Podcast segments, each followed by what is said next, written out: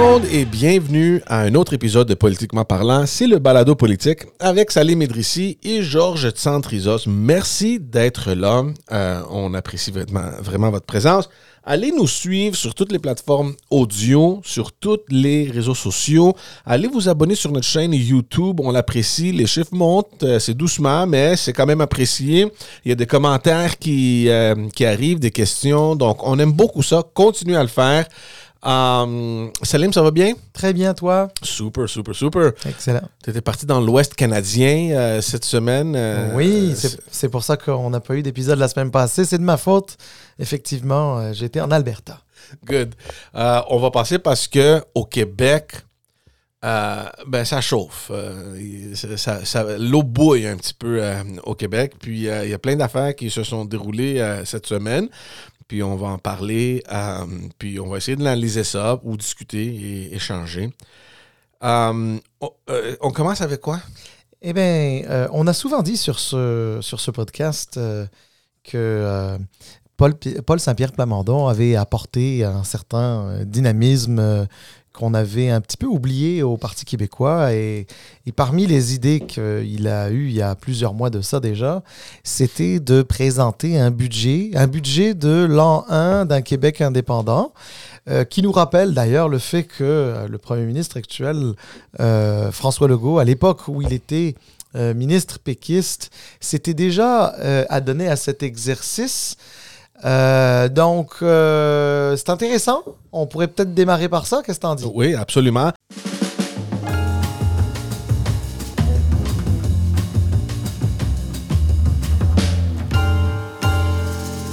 D'ailleurs, c'est- bien que tu le mentionnes parce que euh, depuis la dernière élection, on n'arrête pas euh, de, mentionner à quel point le Parti québécois est sur une montée.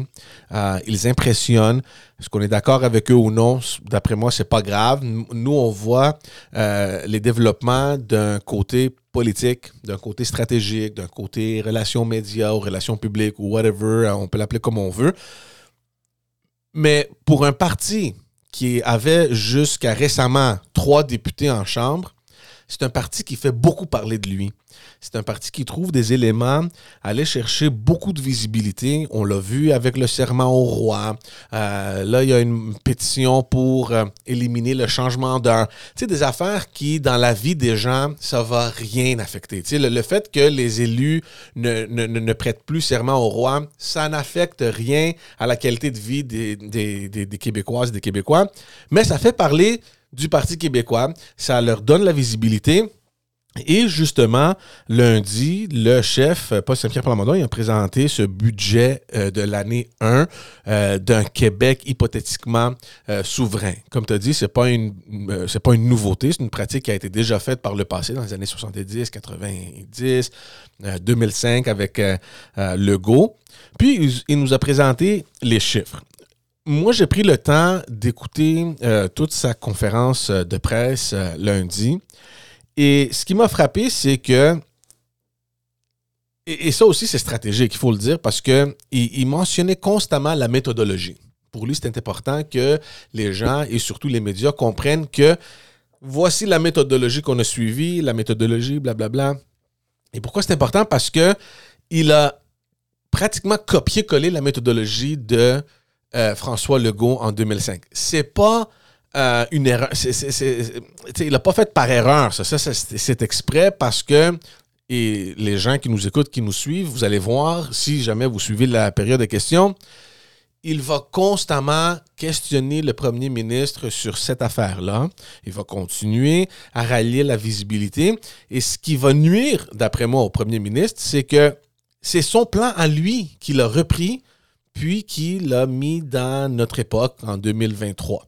Euh, ça, c'est la première chose. La deuxième chose, c'est que c'était un exercice quand même euh, élaboré, euh, un exercice quand même bien fait. Il y avait plusieurs experts qui se sont penchés sur la question, qui ont pris le Québec dans son état actuel. Et c'est là où il faut lire entre les lignes, là, parce que oui, peut-être que les résultats ou les chiffres qu'ils ont présentés démontrent que effectivement le Québec, comme un pays indépendant du Canada, serait en une, euh, euh, une situation financièrement euh, bonne pour les Québécois. Mais cet exercice-là est fait si et seulement si on prend le Québec comme il est actuellement, sans ajouter des départements ou d'autres euh, euh, ministères ou des, des, des, des, accords, sans regarder tout autour de ce que fait un pays. On regarde le euh, la province maintenant. Qu'est-ce qu'on a? C'est quoi le service? Qu'est-ce qu'on paye? Qu'est-ce qu'on reçoit? Est-ce qu'on serait mieux placé si on était souverain? Et effectivement, d'après les, euh, les, résultats qu'il nous a présentés, ça a l'air que financièrement, ben, le Québec serait viable euh, si, ce, serait un pays indépendant. Je te laisse continuer parce qu'on va revenir à, l'analyse. Oui. Alors, tu sais, sur, sur ce podcast-là, sur ce balado-là, j'ai très souvent dit que ce qui était le plus important pour un parti politique, c'est d'être pertinent sur l'échiquier politique. Donc, être pertinent, donc ça veut dire que, c'est-à-dire, c'est quoi le, dans le fond, c'est quoi le positionnement idéologique d'un parti politique? Euh, C'est quoi son, son, son, projet majeur? En gros, comment les électeurs sont capables d'identifier euh, quel est l'objectif de ce parti politique-là. Bon, le Parti québécois, de tout temps, on a toujours su, c'est sa raison d'être. Sa raison d'être a toujours été de faire du Québec un pays, de, de réaliser la souveraineté du Québec.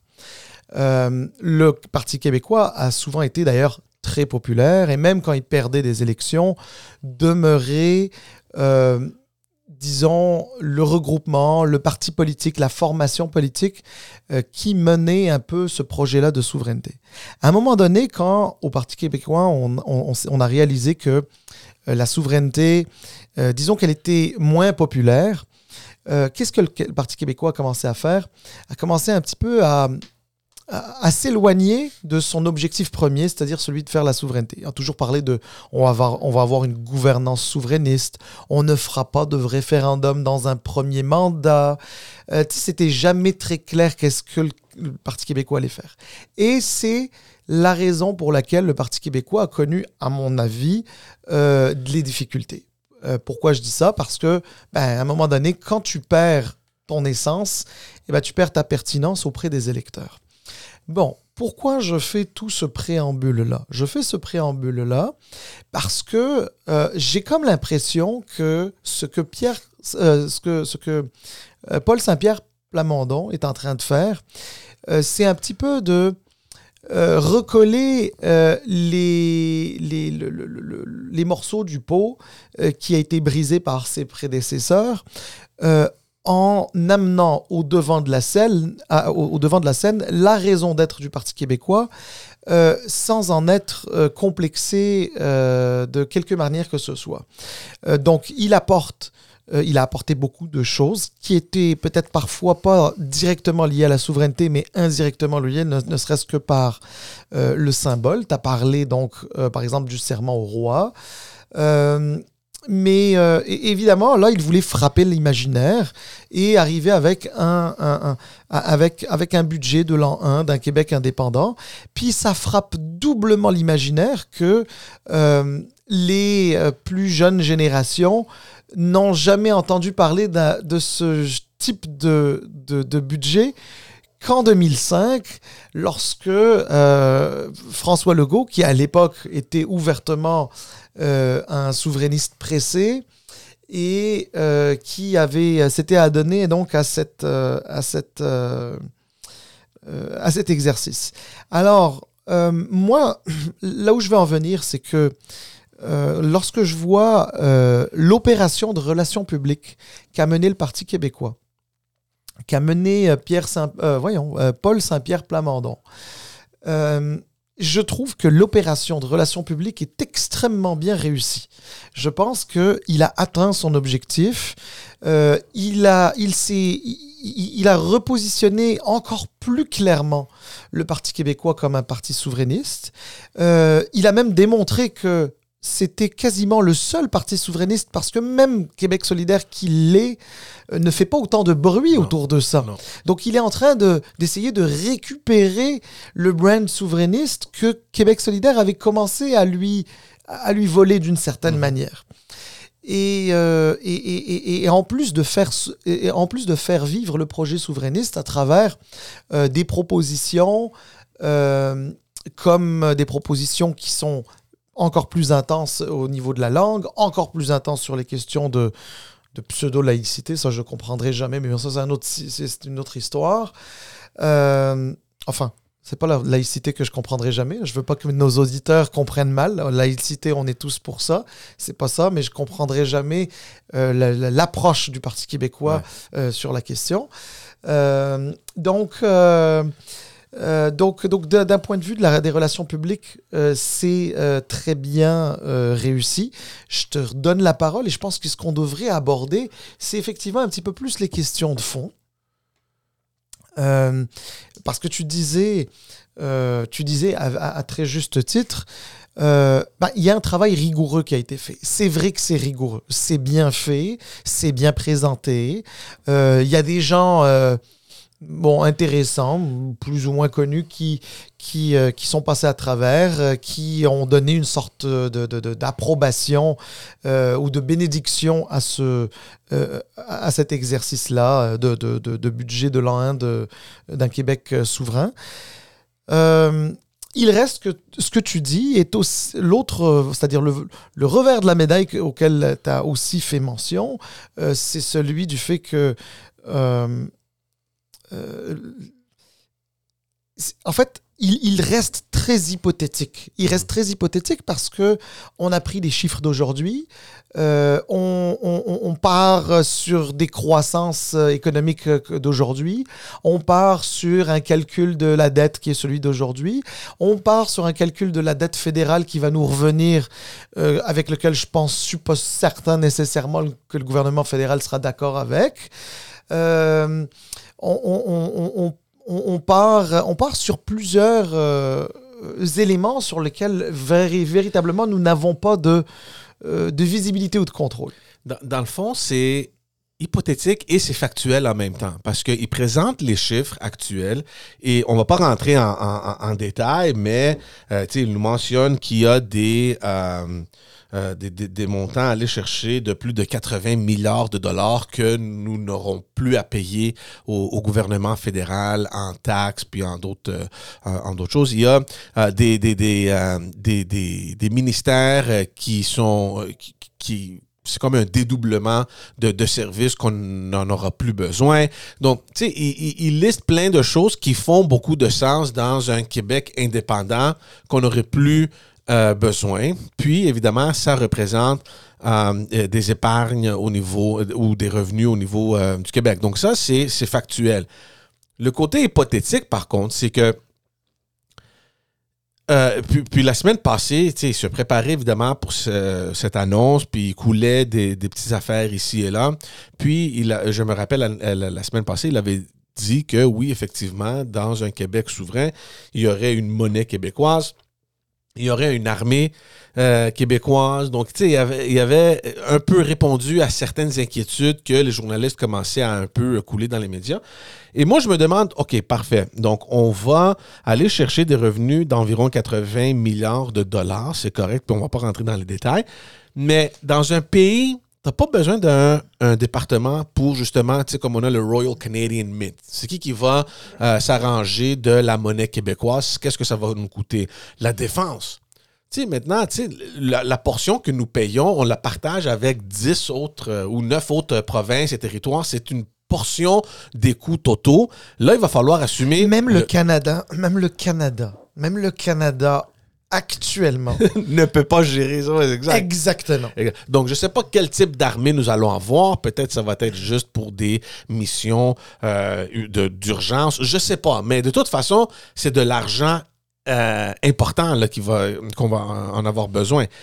Je parle, euh, je pense beaucoup au département des affaires étrangères.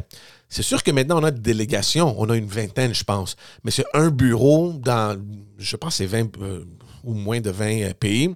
Mais là, dans un ministère de Relations étrangères, d'affaires étrangères, on a besoin des ambassades, on a besoin des services consulaires dans plusieurs villes, peut-être dans un même pays. Donc, on a besoin.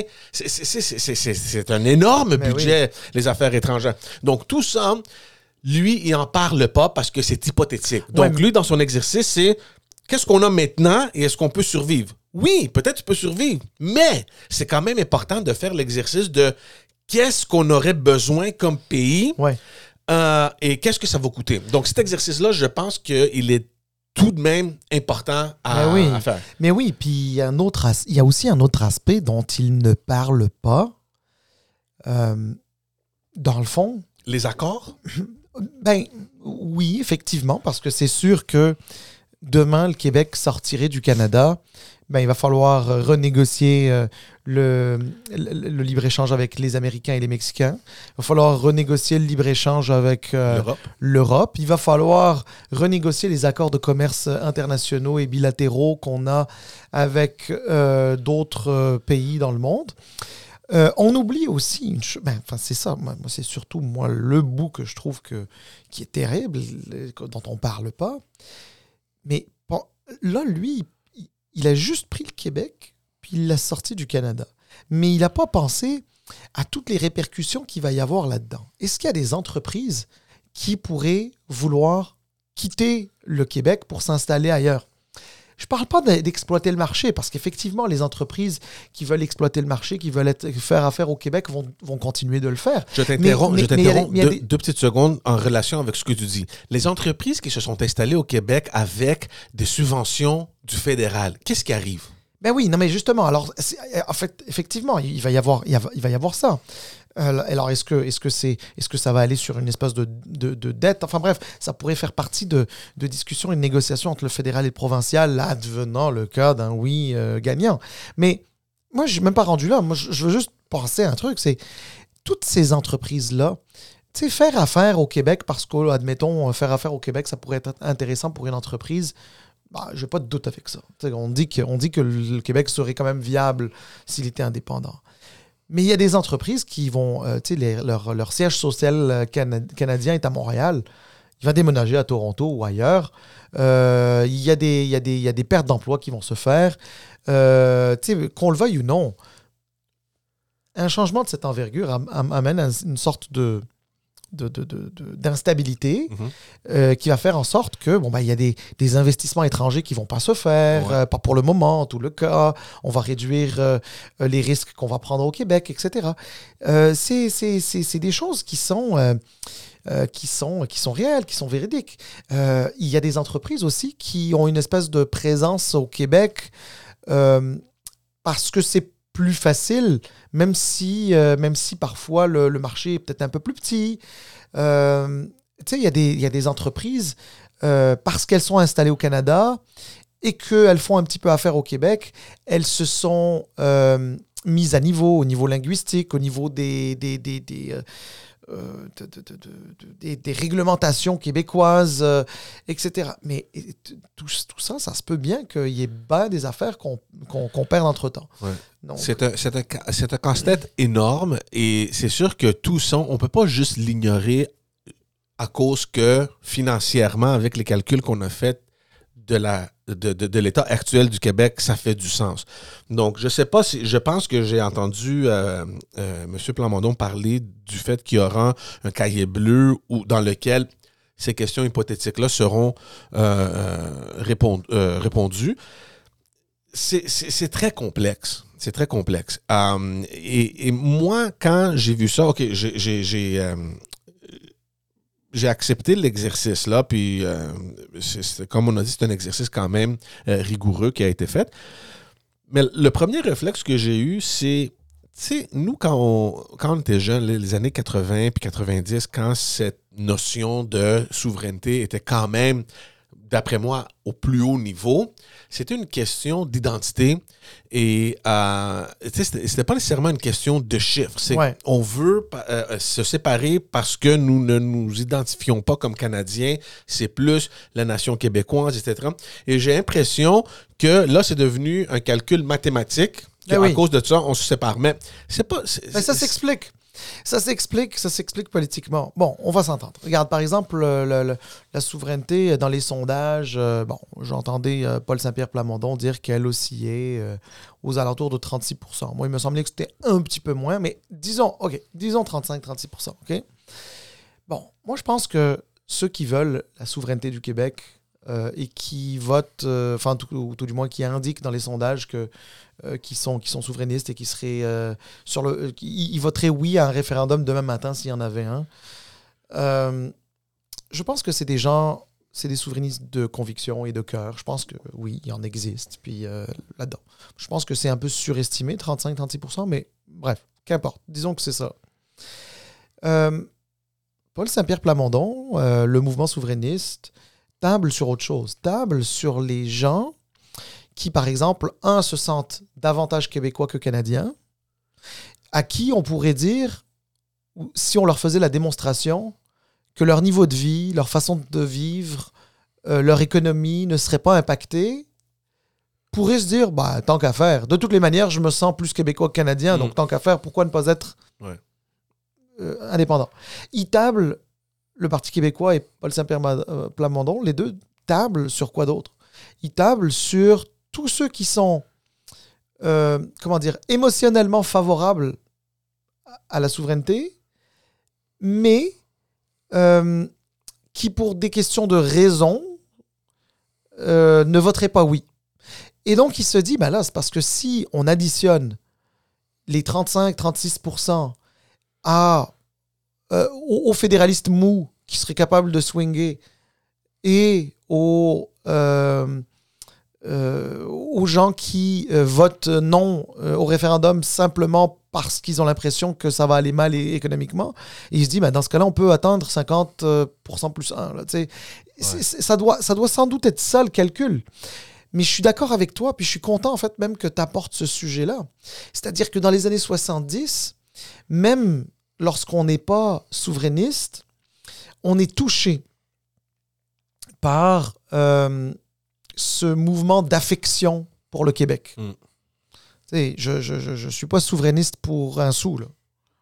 Mais quand je, quand je vois des images d'époque avec René Lévesque, etc., ben, ça me touche comme Québécois. Ça me touche. S'il y avait une espèce de, c'était une espèce de projet rassembleur euh, qui, euh, c'était l'amour du- Québec, de la culture francophone, d'Amérique, etc., que les gens se rassemblaient autour de cette idée. Et effectivement, aujourd'hui, on est plus dans autre chose. On essaye d'être euh, un peu plus dans le, rationnel. Ben là, c'est parce qu'on pourrait être indépendant, parce que, regardez les chiffres, ça m'amène à un point. Ça m'amène à un point. Qu'on oublie, je ne sais pas si c'est volontaire, mais on oublie de dire, les Québécois sont aussi attachés au Canada. Tu sais, je, je, suis fa- je suis fatigué de, de- de- de- de- des gens qui disent ben là, non, les Québécois sont pas attachés au Canada. Ben, excuse-moi, déjà, si tu dis que 35% euh, sont pour la souveraineté, encore une fois, je dis que je- ça doit être un peu gonflé, ça. S'il y avait un référendum demain, je pense pas que ça dépasserait 28, là, mais anyway. Il y a presque le double qui est, qui, qui est fièrement canadien. Mais qui, oui. Puis il y a eu, des- il y a eu d'ailleurs des sondages. Malheureusement, j'ai pas, je peux pas donner de, de source là parce que je l'ai pas en tête. Je viens d'y penser là, mais, mais il y avait un sondage il y a pas si longtemps là. Je pense il y a, je sais pas, genre quelque chose comme 4-5 semaines de ça, où il y avait plus de gens fiers d'être canadiens au Québec qu'il y en avait en Alberta. Ouais.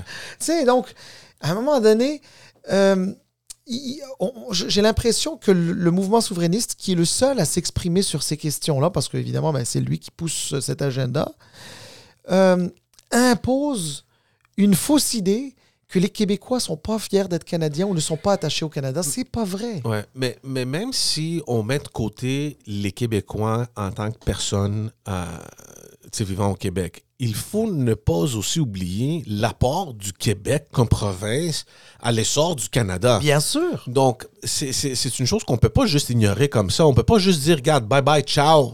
Mais tu sais, il y a plein d'affaires que le Québec contribue au Canada ou qui pourrait mieux contribuer, devenir un leader. L'an- L'ancien premier ministre du Québec, Jean Charest, dans un de ses, un, dans un des discours euh, inauguraux qu'il avait fait, avait dit une phrase qui m'a marqué, qui m'a marqué à vie, puis que je, j'utilise moi-même parfois à l'occasion. Mais le Canada est à son meilleur lorsque le Québec indique ça marche, ou rythme ça marche. Ouais. Ça, veut dire, ça veut dire quoi? Ça veut dire que cet idéal canadien aussi, euh, le Québec en est garant. Le Québec en a aussi une espèce de responsabilité. Ce pays-là, les Québécois, les francophones, euh, en ont coécrit l'histoire. Et, donc, d'une certaine manière, euh, demander aux, Québécois de, de tourner le dos au Canada, c'est de tourner le dos aussi à une partie de leur histoire, c'est tourner le dos à un pays qu'ils ont contribué à créer un pays qui aujourd'hui sur la scène internationale est extrêmement euh, enfin jouit d'une, réputation extrêmement positive euh, et c'est pas juste grâce aux Canadiens anglais c'est pas vrai c'est aussi grâce aux Canadiens français grâce aux Québécois euh, et, ça, et, ça, on, s'en souvient pas. Mais là, excuse-moi, c'est un peu mon petit côté passionné de la chose qui a dérapé, mais parce qu'on parle vraiment du, du budget de l'an 1, mais. mais euh, non, mais le budget, il est ce qu'il est, puis moi, je suis prêt à l'accepter que oh, je, ne suis pas économiste, puis je suis même pas bon en maths, euh, mais je comprends et euh, j'apprécie l'exercice qui a été fait, puis peut-être que dans les chiffres, ça a du sens. Mais, la façon que tu le présentes, là, d'après moi, c'est purement stratégique. Et il faut à un moment donné aller jusqu'au bout de la réflexion. On ne peut pas juste dire voici le Québec actuel, puis voici ce qu'il aurait l'air si on n'aurait pas ceci à payer, si on n'aurait pas ce département-là, ou ces ministères-là, ou ces fonctionnaires. C'est pas simpliste euh, comme ça. Euh, mais du côté stratégique, lui est confiant qu'en 2026, il va faire euh, le, gouvernement, puis c'est correct, c'est un chef de parti. Il peut pas dire, ah oh, non, nous, notre, but, c'est d'aller en, en, première opposition. il fait sa job politique. il fait sa job, puis il a, il, a fait bien. Puis je pense, comme tu as dit, comme exercice de relations publiques, oh, c'est réussi. C'est excellent. C'est réussi. Puis moi, je suis convaincu qu'il va aller retrouver beaucoup de votes qui ont quitté soit vers Québec solidaire ou vers la CAQ. Puis on le dit depuis les, dernières élections et surtout avec la, la, dernière élection partielle, ils ont le vent dans les voiles, puis c'est sûr et certain que le Parti québécois aux élections de 2026, ils ne seront pas juste quatre députés. Moi, je peux signer ma maison là-dessus. Là, Est-ce ben, qu'ils vont avoir... Pas, pas trop vite. Ben, euh, on, vit une crise du logement, tu veux pas ça? non, mais, non, non, mais, non, mais sérieusement, euh, écoute, euh, je comprends ce que tu dis, puis je, suis, aussi d'accord avec toi. Euh, les performances de, de Paul Saint-Pierre Plamondon euh, sont, sont, sont, bonnes. il a de très bons députés, Pascal Bérubé, Pascal Paradis et, Joël. Arsenault. Mhm. bon, ils sont quatre bons députés. Ils, ils, font du bon travail politique. Je te dis pas que je suis d'accord avec eux, mais ils font du bon travail politique. ça se peut bien qu'ils augmentent leur députation.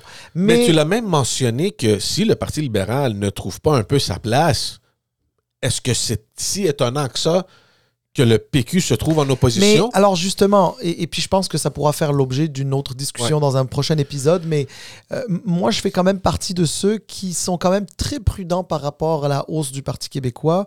Moi j'ai l'impression que c'est un que, les, que, que ce sont des, des, intentions de vote qui sont stationnées de manière temporaire au, P, au PQ pour la simple raison qu'au moment où on se parle, ben, pas juste au moment où on se parle, mais depuis cinq ans déjà, euh, le gouvernement Legault euh, règne et gouverne euh, sans opposition.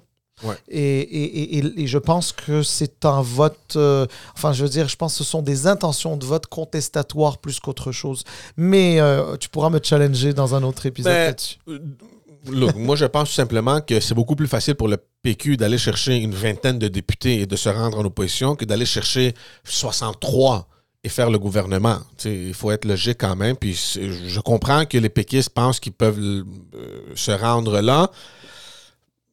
Bravo pour eux s'ils vont réussir, mais moi, je crois pas qu'ils vont, qu'ils vont pouvoir. Mais en opposition, regarde, moi, je leur donne le bénéfice du doute, surtout avec l'état actuel du Parti libéral du Québec.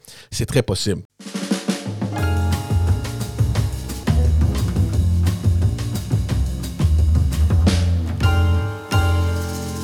Tu as mentionné Jean Charest, puis on va euh, revenir à Jean Charest parce que toute cette conversation-là de budget de l'année 1, d'un Québec souverainiste, puis l'image de François Legault qui sort carrément contre ce projet-là, puis c'est pas l'image qu'il y a peut-être 15-20 ans, on aurait imaginé. Un François Legault contre la souveraineté, euh, tellement que, tu on, on- on commence à le nommer Capitaine Canada. Et je fais juste remarquer que c'est le titre qu'on avait donné à Jean Charest quand il était venu En 95 aussi, ouais. quand ça. il est venu ici, on le nommait Capitaine Canada parce qu'il avait joué quand même un rôle primordial dans Le tous référendum. les, le- les référendums. Et j'ai trouvé quand même drôle que c'est François Legault maintenant qu'on lui accorde ce titre-là. C'est- une caricature, c'est drôle, Ouais. mais cette comparaison-là a, généré une sortie de François Legault contre, euh, euh, contre Jean Charest. Oui, parce que effectivement, je crois que au, Parlement, euh, au Salon Bleu de l'Assemblée nationale, Paul Saint-Pierre Plamondon a, répondu à, à M. Legault en disant de lui qu'il utilisait les mêmes expressions et les mêmes arguments euh, que Jean Charest Et Jean Chrétien. et Jean Chrétien euh, lorsqu'il lorsqu'il parlait de euh, c'est des vieilles chicanes, on n'a pas besoin de réouvrir ça, les Québécois veulent pas de ça, veulent pas de la division, etc. Bon, c'est- vrai qu'on a déjà entendu les premiers ministres Charest Chrétien le dire dans un contexte qui était très vrai, effectivement. Euh, mais bon, à la limite, c'est pas tant le sujet. Le sujet, c'est que à la sortie du Salon Bleu, M. Legault a répondu à un journaliste qui lui demandait qu'est-ce que ça lui faisait, grosso modo, d'être euh, comparé à Jean Charest. Et euh, je le paraphrase parce que nous n'avons pas d'extrait à diffuser, là, mais je le paraphrase, mais il dit ben, Voyons donc. Quelle insulte. quelle insulte. Y a- y euh, y a-t-il quelque chose de plus insultant que de se faire comparer à Jean Charest? Euh, honnêtement, je dois te dire que j'ai, trouvé ça un petit peu euh, malaisant, gênant, un peu désolant parce que tu es le premier ministre en fonction admettons que, que tu n'aimes pas euh, un de tes prédécesseurs, je peux le comprendre. C'est toujours comme ça en politique, de toutes Ouais. les manières. Parfois, euh, ton prédécesseur peut être du même parti, puis tu ne l'aimes pas pareil. là, Ouais. Mais euh, d'être si... euh, Enfin, c'était cheap. Honnêtement, moi, je vais te dire franchement, j'ai trouvé que c'était cheap. Euh, tu, tu fais pas ça, pas en public, tu sais, avec. euh, tu peux, tu, à la limite, dis ça à ta gang, là, euh, dans un bureau fermé. Tu dis ça devant des médias d'un ancien premier ministre du Québec qui a fait quand même trois mandats, qui a fait dix ans au pouvoir quasiment, qui a été un élu du Québec, c'est-à-dire entre le fédéral et le provincial pendant 28 ans. Qui a, fait te- qui a fait beaucoup pour le Québec, quoi qu'on en dise et quoi que lui en pense, euh, qu'il a invité à aller à la- à- à- à l'inauguration de la romaine. J'allais justement te dire ça. ouais. Euh, tu sais, je veux dire, euh, Il, y a honnêtement, une, il y a une semaine, ils se tenaient à côté, l'un de l'autre. puis le, et, et puis le louanger. Ouais. Alors, franchement, j'ai trouvé ça, j'ai- j'ai j'ai trouvé ça cheap. J'ai trouvé ça cheap, mais en même temps, alors que ce soit cheap, c'est cheap. Là, quand je dis le mais en même temps, c'est pas, pas pour euh, atténuer ce que je vais dire. euh, mais, plutôt pour expliquer, je crois, selon moi, je peux me tromper, j'ai pas la vérité euh, infuse, mais j'ai comme l'impression que il a peur qu'on lui accole, je parle de logo, je pense qu'il a peur qu'on lui colle l'étiquette de fédéraliste. Il aime pas l'image du Captain Canada, probablement parce que c'est lui-même un ancien souverainiste, donc il n'est pas passé de je suis souverainiste, je veux rien savoir du Canada à on- j'aime on, le on Canada. s'entend mais que. François Legault, il est toujours souverainiste. Il joue ses cartes parfaitement comme nationaliste parce que ben, ça lui donne des votes. Ben oui. Alors, mais ça, c'est. Honnêtement, si François Legault sortait demain et dit Moi, je suis toujours souverainiste, tu penses-tu franchement qu'il y aurait 89 sièges à l'Assemblée nationale du Québec? Moi, je pense pas. Non, je pense pas. Mais en même temps, en même temps, on pourrait aussi dire que s'il disait qu'il était euh, fédéraliste, il aurait peut-être pas 89 euh, sièges au Parlement non plus. Ouais. Alors, euh, chose certaine, par contre, c'est que si la souveraineté était populaire, euh, probablement qu'il serait encore officiellement souverainiste. Euh, là, il est peut-être officieusement. Il est peut-être un souverainiste euh, inactif. Ouais. Euh, peut-être, euh, je sais pas. Je, je, je, veux pas lui prêter d'intention et, et, je veux pas faire de, de, de psychanalyse de bas étage, là, de basse gamme. mais par contre, ce que je peux dire avec beaucoup d'assurance, c'est qu'il n'est pas passé d'un statut de, fédéra... de, voyons, de souverainiste pressé à un fédéraliste enthousiaste. Ouais. Ça, c'est sûr que non. Ouais. Ça, c'est sûr que non. Alors, euh, alors, bon, lui, il voulait sans doute pas que se, se, se faire dire. En fait, il voulait. Il, ça ne le, ça le dérange pas d'occuper la position du parti qui s'oppose à un référendum. Mais il ne veut pas occuper la position d'un parti qui est favorable au Canada. Ouais. Il y a une nuance, mais la nuance est importante. D'ailleurs, d'ailleurs, ça a toujours été, même, même chez les fédéralistes là, qui voulaient parfois rappeler aux Québécois que le projet de souveraineté, c'est un projet de division, ils disaient ils veulent organiser un référendum. En fait, c'est pas le mot souveraineté qui, qui, qui fait mal aux oreilles, c'est ouais. le mot référendum. Ouais. Parce que le référendum, dans l'esprit dans, dans de bien des Québécois qui, en, qui l'ont vécu euh, en 80, mais aussi en 95 et surtout en 95, euh, c'était des familles entières qui se sont déchirées. Donc, mmh. donc oui, il y avait une réelle division. La société était divisée là-dessus. Là, et, euh, et, donc, euh, et donc c'est ça. Donc, donc, donc j'ai envie de te dire, François Legault, il est contre la, le référendum. Par ricochet, il veut pas de la souveraineté parce qu'il n'y aurait pas de souveraineté sans référendum. Mais c'est surtout contre le référendum qu'il en a. Là, tu comprends? Ouais. Euh, c'est certain que il veut pas être celui à, à se battre soit contre ou. Imaginons demain qu'il y a un référendum. Je pense pas que François Legault va être celui qui a à décider pour son parti si on vote pour ou contre. Tu comprends? Ah, mais. Je, je pense pas qu'il va être à cette place-là. Ah non, mais c'est. Non, je, je, suis d'accord avec toi. Hein, puis, puis j'essaye aussi de me mettre à sa place. Euh, il a réussi un coup fantastique en se positionnant comme ni fédéraliste, ni souverainiste, mais nationaliste. Mais oui, puis on a vu les résultats. Les, résu les, les, résultats sont éloquents, il n'y a absolument rien à dire. Mais il faut quand même mais, donner... Mais, mais c'est quand même important de dire une chose, c'est que le jour où il dit « je suis fédéraliste ben, », tu as des souverainistes de son parti qui vont pas être contents. Ouais.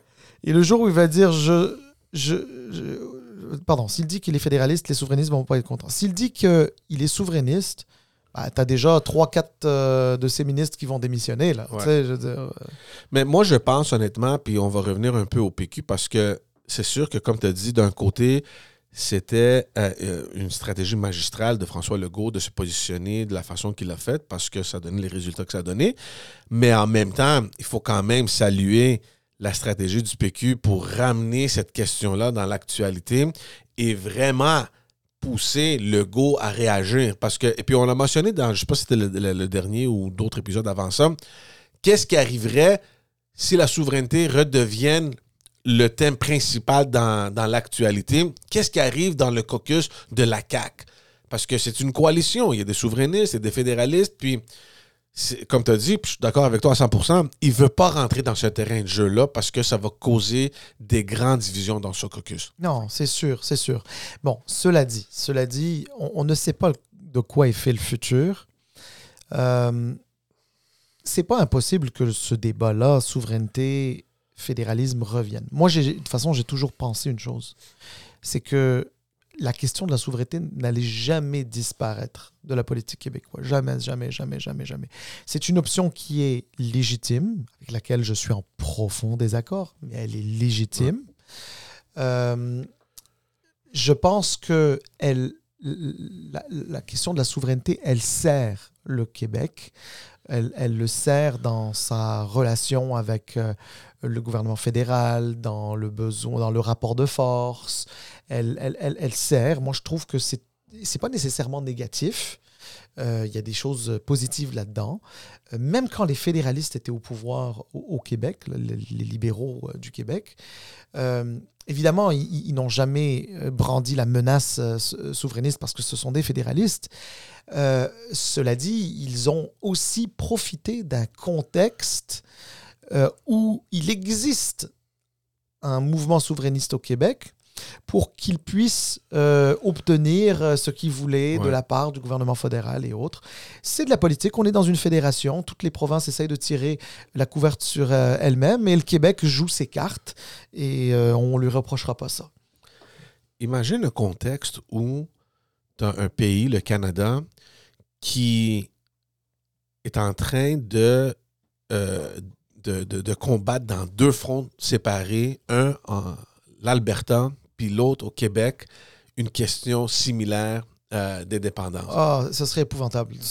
honnêtement, euh, ce, serait épouvantable. C'est-à-dire deux, admettons euh, qu'il y ait deux mouvements souverainistes forts, sérieux. au Canada. Parce qu'on voit quelque chose qui bouge maintenant en Alberta. Ben, ce serait, ce serait, non, non, mais ce serait, ce serait terrible.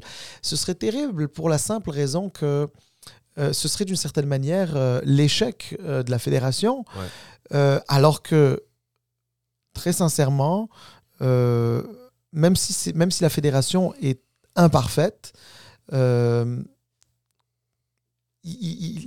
comment dire, elle recèle en elle tellement d'avantages qui permettent euh, aux populations partout au Canada, dans toutes les provinces, dans tous les territoires, qui permet une certaine, un certain épanouissement, que, que, je trouverais ça vraiment dommage. Alors, à ta question, enfin à ta question, à ton affirmation qui dit, mais là on voit qu'en Alberta, il y a comme une espèce de, de, de, mouvement euh, séparatiste euh, ou indépendantiste qui est en train de s'imposer.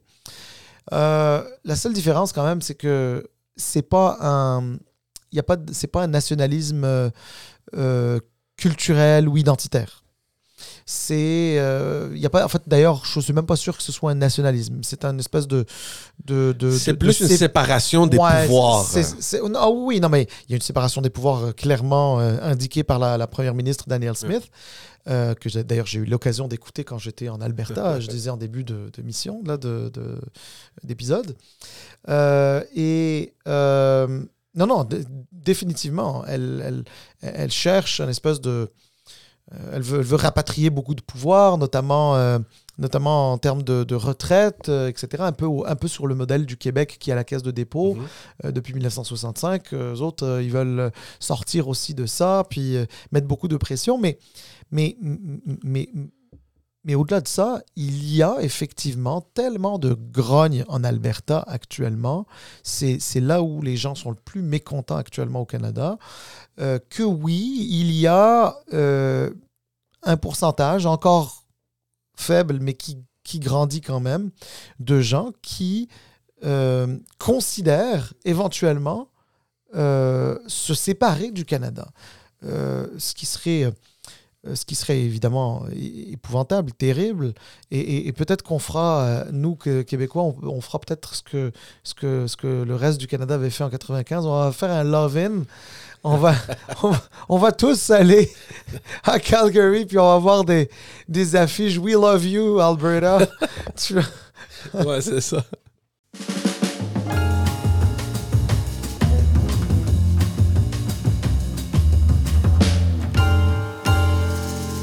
Passons à, la dernière thématique, euh, un projet de loi énorme euh, qui a été présenté euh, cette semaine à l'Assemblée nationale du... il n'a pas été présenté cette semaine, il a été présenté il y a quelques mois. Ouais, ouais.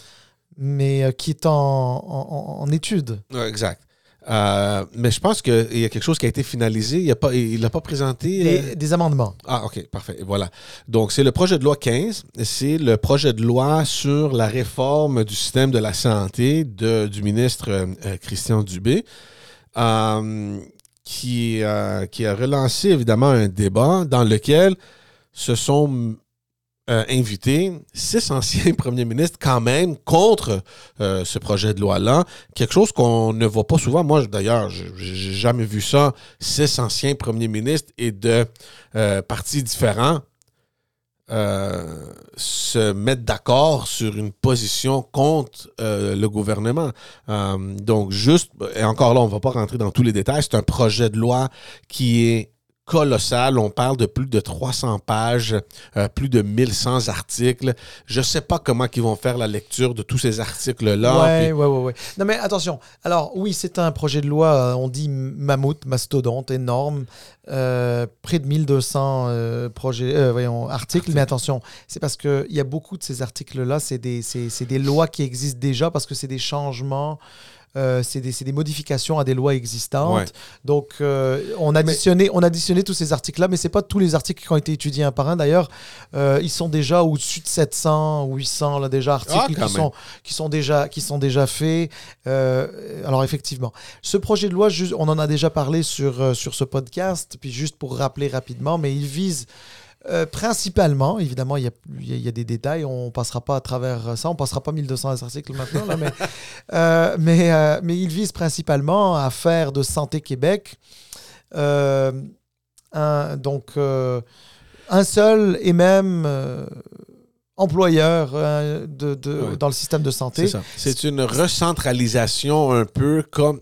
Ça n'existait pas sous cette forme-là, mais moi, je me rappelle quand j'ai commencé, il- il- il- ça, ça existait, c'était l'Agence de la santé, mais ça ne regroupait pas toutes Ouais, là, euh, sous un parapluie. Oui, oui, oui. Là, ça, regroupe quasiment tout le monde. Puis, ça dégage le ministère pour rester sur. Enfin, pour se concentrer principalement sur les orientations. Euh, donc, euh, oui, effectivement. Puis, euh, les premiers ministres, comme tu l'as dit, les six, six anciens, anciens premiers ministres ont envoyé une lettre au premier ministre pour. pour, pour indiquer quelques-unes de leurs préoccupations. Exact. Puis, une euh, euh, parmi ces, ces- ces- ces inquiétudes-là, c'est qu'avec cette centralisation de tout là, sous une bannière, euh, mais on, on vient affecter un peu le processus de l'octroi des dons. euh, soit aux, aux- aux- aux- aux- aux- aux hôpitaux universitaires. Fondation euh, des hôpitaux. Exactement. Je sais pas, moi je ne l'ai pas lu, mais j'imagine que il y aurait euh, une, une- suggestion de, avec cette centralisation-là, que tous les dons, évidemment, rentrent dans un même endroit, puis là, ils sont redistribués. Est-ce que c'est ça, justement, qu'ils qu'ils veulent éviter? Ben oui, ils, veulent, ils voulaient éviter ça, euh, notamment. Euh, ben, en fait, leur argument euh, se tient. Honnêtement, l'argument est, est- est très vrai. C'est-à-dire que les bailleurs de fonds, les personnes là, qui font des dons, de, de- parfois de gros dons, là, Ouais. on parle en, en- parfois même en millions de dollars de dons, euh, ces personnes-là ne veulent pas financer le gouvernement, ne veulent pas financer une structure gouvernementale, ne veulent pas financer, euh, ne veulent pas financer, si tu veux, euh, le système de santé à la place du gouvernement, ne veulent pas se substituer au rôle du gouvernement en termes de financement de son système.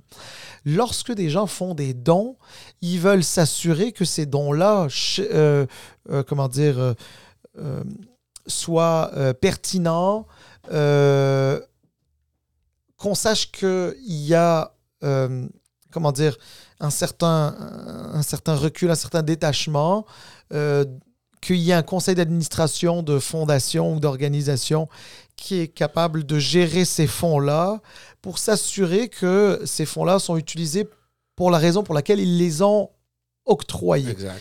euh, pour les raisons, les raisons pour lesquelles ces, ces, ces dons-là ont été effectués. Alors moi, je trouve que c'est que c'est d'une certaine manière très logique. Mais je crois que sur cette question-là, le ministre Dubé a quand même euh, pu euh, apporter certaines petites mod- modifications qui pouvaient, qui pouvaient euh, les rassurer. Il, reste quand même que euh, le gouvernement euh, semblait faire la sourde oreille à cette, à cette lettre-là concernant notamment le maintien des conseils d'administration Ouais. que le projet de loi euh, prévoit de remplacer par des conseils d'établissement, qui dans le fond feraient à peu près le même travail que des conseils d'administration, mais sans que ce soit des conseils d'administration. hein. Tu sais un peu comment fonctionnent les cons- conseils Ouais. d'administration. Il y a des gens qui sont, qui sont nommés, c'est des administrateurs, ils sont, euh, ils sont euh, imputables des décisions qui sont, euh, qui sont prises. ils en sont responsables. Alors que là, si c'est des conseils d'établissement, bon, ben, c'est des gens de l'interne qui se mettent ensemble à, à, gérer tout ça. Alors, oui, ça n'a pas, pas l'air. on dirait pas que les anciens premiers ministres et le gouvernement actuel sont soient nécessairement sur la même longueur d'onde à ce sujet-là. D'ailleurs, je ne sais pas pour toi, George, mais moi j'ai senti certaine malaise, pardon, un certain malaise de la part du gouvernement, du, Premier ministre, du ministre de la Santé, euh, par rapport à cette sortie-là, comme s'ils avaient été un peu dérangés par cette sortie-là. Mais, et je comprends, parce que tu essaies de faire euh, un, travail que tu juges et euh, la bonne voie, la bonne direction, puis là, tu as, cette coalition-là de de, personnages politiques quand même importants. Qui, ne s'entendaient pas entre eux. Euh, en plus, en plus, là, qui, qui, je veux pas dire qu'ils saissaient, mais qui étaient dans, des adversaires politiques. Oh my God, euh, on parle des extrêmes, d'un bout à l'autre. Um, puis qui sortent tous ensemble te dire que tu fais, tu, te diriges vers la mauvaise direction, réaligne-toi. Euh, puis je les comprends parce que c'est pas des personnes qui sont rentrées hier en politique, c'est des personnes, c'est des dirigeants euh, de cette province-là. On parle des années 80. Euh, non, ben le, plus ancien, ouais, Pierre-Marc Johnson, des années 80 jusqu'en en, 2018. tu comprends? On parle d'une période énorme de gouvernance où les gens ont dû eux-mêmes peut-être faire des, modifications ou de gouverner euh, ces structures-là. Et ça serait peut-être une bonne idée de peut-être s'asseoir et écouter ce qu'ils ont à dire. Et ça, ça ne veut pas dire que le premier ministre Legault ne sait pas qu'est-ce qu'il fait, parce que lui aussi, en passant, il a été ministre sous un gouvernement péquiste. Il sait comment ça fonctionne, ces structures-là. Euh, c'est pas quelqu'un... Ah, Monsieur Bouchard a déjà été son patron.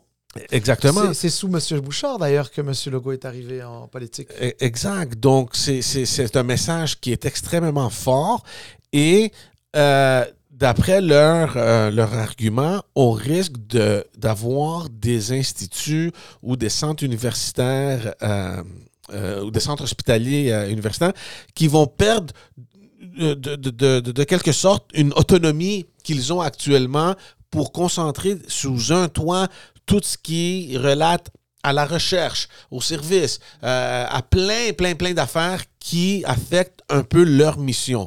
Et devenir euh, complètement euh, débalancer ces structures-là, ça va certainement causer des problèmes au niveau des services à la population. Oui.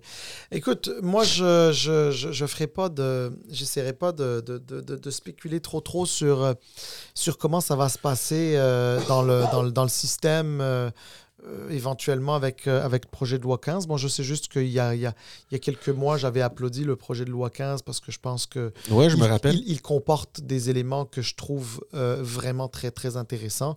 Et d'ailleurs, pour nos éditeurs, s'ils sont intéressés à savoir quel était notre point de vue à l'époque, ils, peuvent, ils peuvent remonter les, les, les, épisodes. Je me rappelle pas c'était quel épisode, là, mais on en avait fait mention, ouais, effectivement. Oui, ouais, c'est ça. Puis, non, non, mais de toute façon, on a des titres sur les épisodes, donc les gens pourront choisir en fonction des titres des épisodes. Mais, euh, mais, ce que je veux dire par là, c'est que. Alors, je faisais bien sûr une, blague, euh, qui, enfin, une demi demi-blague euh, sur le fait que bon, bah, c'est des premiers ministres qui ne, qui ne s'entendaient pas entre eux, mais qui ont signé une lettre. Mais, mais justement, ça pourrait être aussi un argument. Hein. C'est-à-dire, s'il y a des ministres qui s'entendaient pas, des anciens premiers ministres qui s'entendaient pas entre eux, mais qui sont prêts à s'entendre entre eux pour dire qu'il y a quelque chose qu'il faudrait maintenir ou faire différemment ou des choses comme ça, euh, peut-être peut que ça vaut la peine aussi de, les écouter. Surtout que euh, j'ai eu l'occasion d'écouter euh, justement en entrevue le Premier ministre Bouchard, l'ancien Premier ministre Bouchard, qui, je l'ai trouvé très sincèrement assez comment dire, assez honnête, intellectuellement très honnête. il a expliqué quelle était la démarche de ses anciens premiers ministres. Euh, il, a il a expliqué euh, la réflexion euh, qui les a poussés à, à, être d'accord et à signer cette, cette lettre commune. Et il a reconnu aussi que, bah, écoute, y a des, ils ne sont, ils sont pas parfaits. Hein. Il n'y a jamais personne qui a dit que durant son temps comme Premier ministre, il avait réglé les, les, problèmes du système de santé. Et que oui, effectivement, il y a des problèmes qui existaient à l'époque qui bah, ils existent encore aujourd'hui, ou s'ils sont pas les mêmes, ou si, ou si c'est pas exactement les mêmes, ben, C'est des- une version de, du Ouais, problème. ou, ou ouais. qui, ou qui découlent des, des- des problèmes de l'époque. Alors, euh, il a fait preuve euh, d'une certaine humilité, et, et- et je trouve que, et je trouve que c'est intéressant. Puis, euh, quand des anciens PM parlent, il faut les écouter. Je te dis pas les écouter, ça veut dire faire ce qu'ils disent qu'il faut faire, mais les écouter avec un certain sérieux. Moi, j'ai trouvé qu'ils étaient, euh, au gouvernement, je les ai trouvés un peu sur la défensive. Euh, ils avaient l'air d'être enfin, ils avaient l'air de vivre un malaise avec, euh, avec, euh, avec cette lettre, mais euh. Surtout, surtout, puis on va finir là-dessus, surtout qu'au Québec, on n'a pas cette, puis en général au Canada, on n'a pas cette culture de voir des anciens premiers ministres se mêler dans les affaires courantes du gouvernement. Moi, je me rappelle très, de, très peu de situations où des anciens premiers ministres se sont mêlés, mêlés des, des décisions gouvernementales. Ça n'arrive quasiment pas. Ben oui, Donc, le fait que maintenant, t'as pas juste un, mais t'as six qui viennent se mettre d'accord avec des idéologies complètement différentes Ben oui. sur une question, oui, il faut, il faut s'asseoir puis les écouter. Ben oui, c'est ça. Exactement. Exactement. Bon, ben voilà. All right, tout le monde, on va mettre fin à l'épisode. Merci encore euh, de nous suivre et de nous avoir écoutés. Euh, on l'apprécie. Allez vous abonner à notre chaîne YouTube. S'il vous plaît, on est en train de grandir un peu cette communauté-là et continuez à nous envoyer des commentaires et des questions. On les voit. Peut-être qu'on ne les répond pas tout de suite, euh, mais on les voit puis on vous remercie énormément pour ça. Évidemment, vous pouvez aller nous voir, euh, nous écouter d'ailleurs euh, plutôt sur toutes les plateformes audio. Et on est évidemment sur Facebook, Twitter, Instagram. On est partout. Il n'y a pas d'excuses. Allez nous trouver, suivez-nous, abonnez-vous et envoyez-nous vos commentaires. Puis si vous avez aimé cet épisode-là, partagez-le avec vos amis qui pourraient avoir peut-être un intérêt euh, euh, euh, sur les thèmes qu'on a discutés. Et ben, c'est ça. À la semaine prochaine. on va vous voir à, c'est ça, la semaine prochaine, un nouvel épisode. Ciao tout le monde.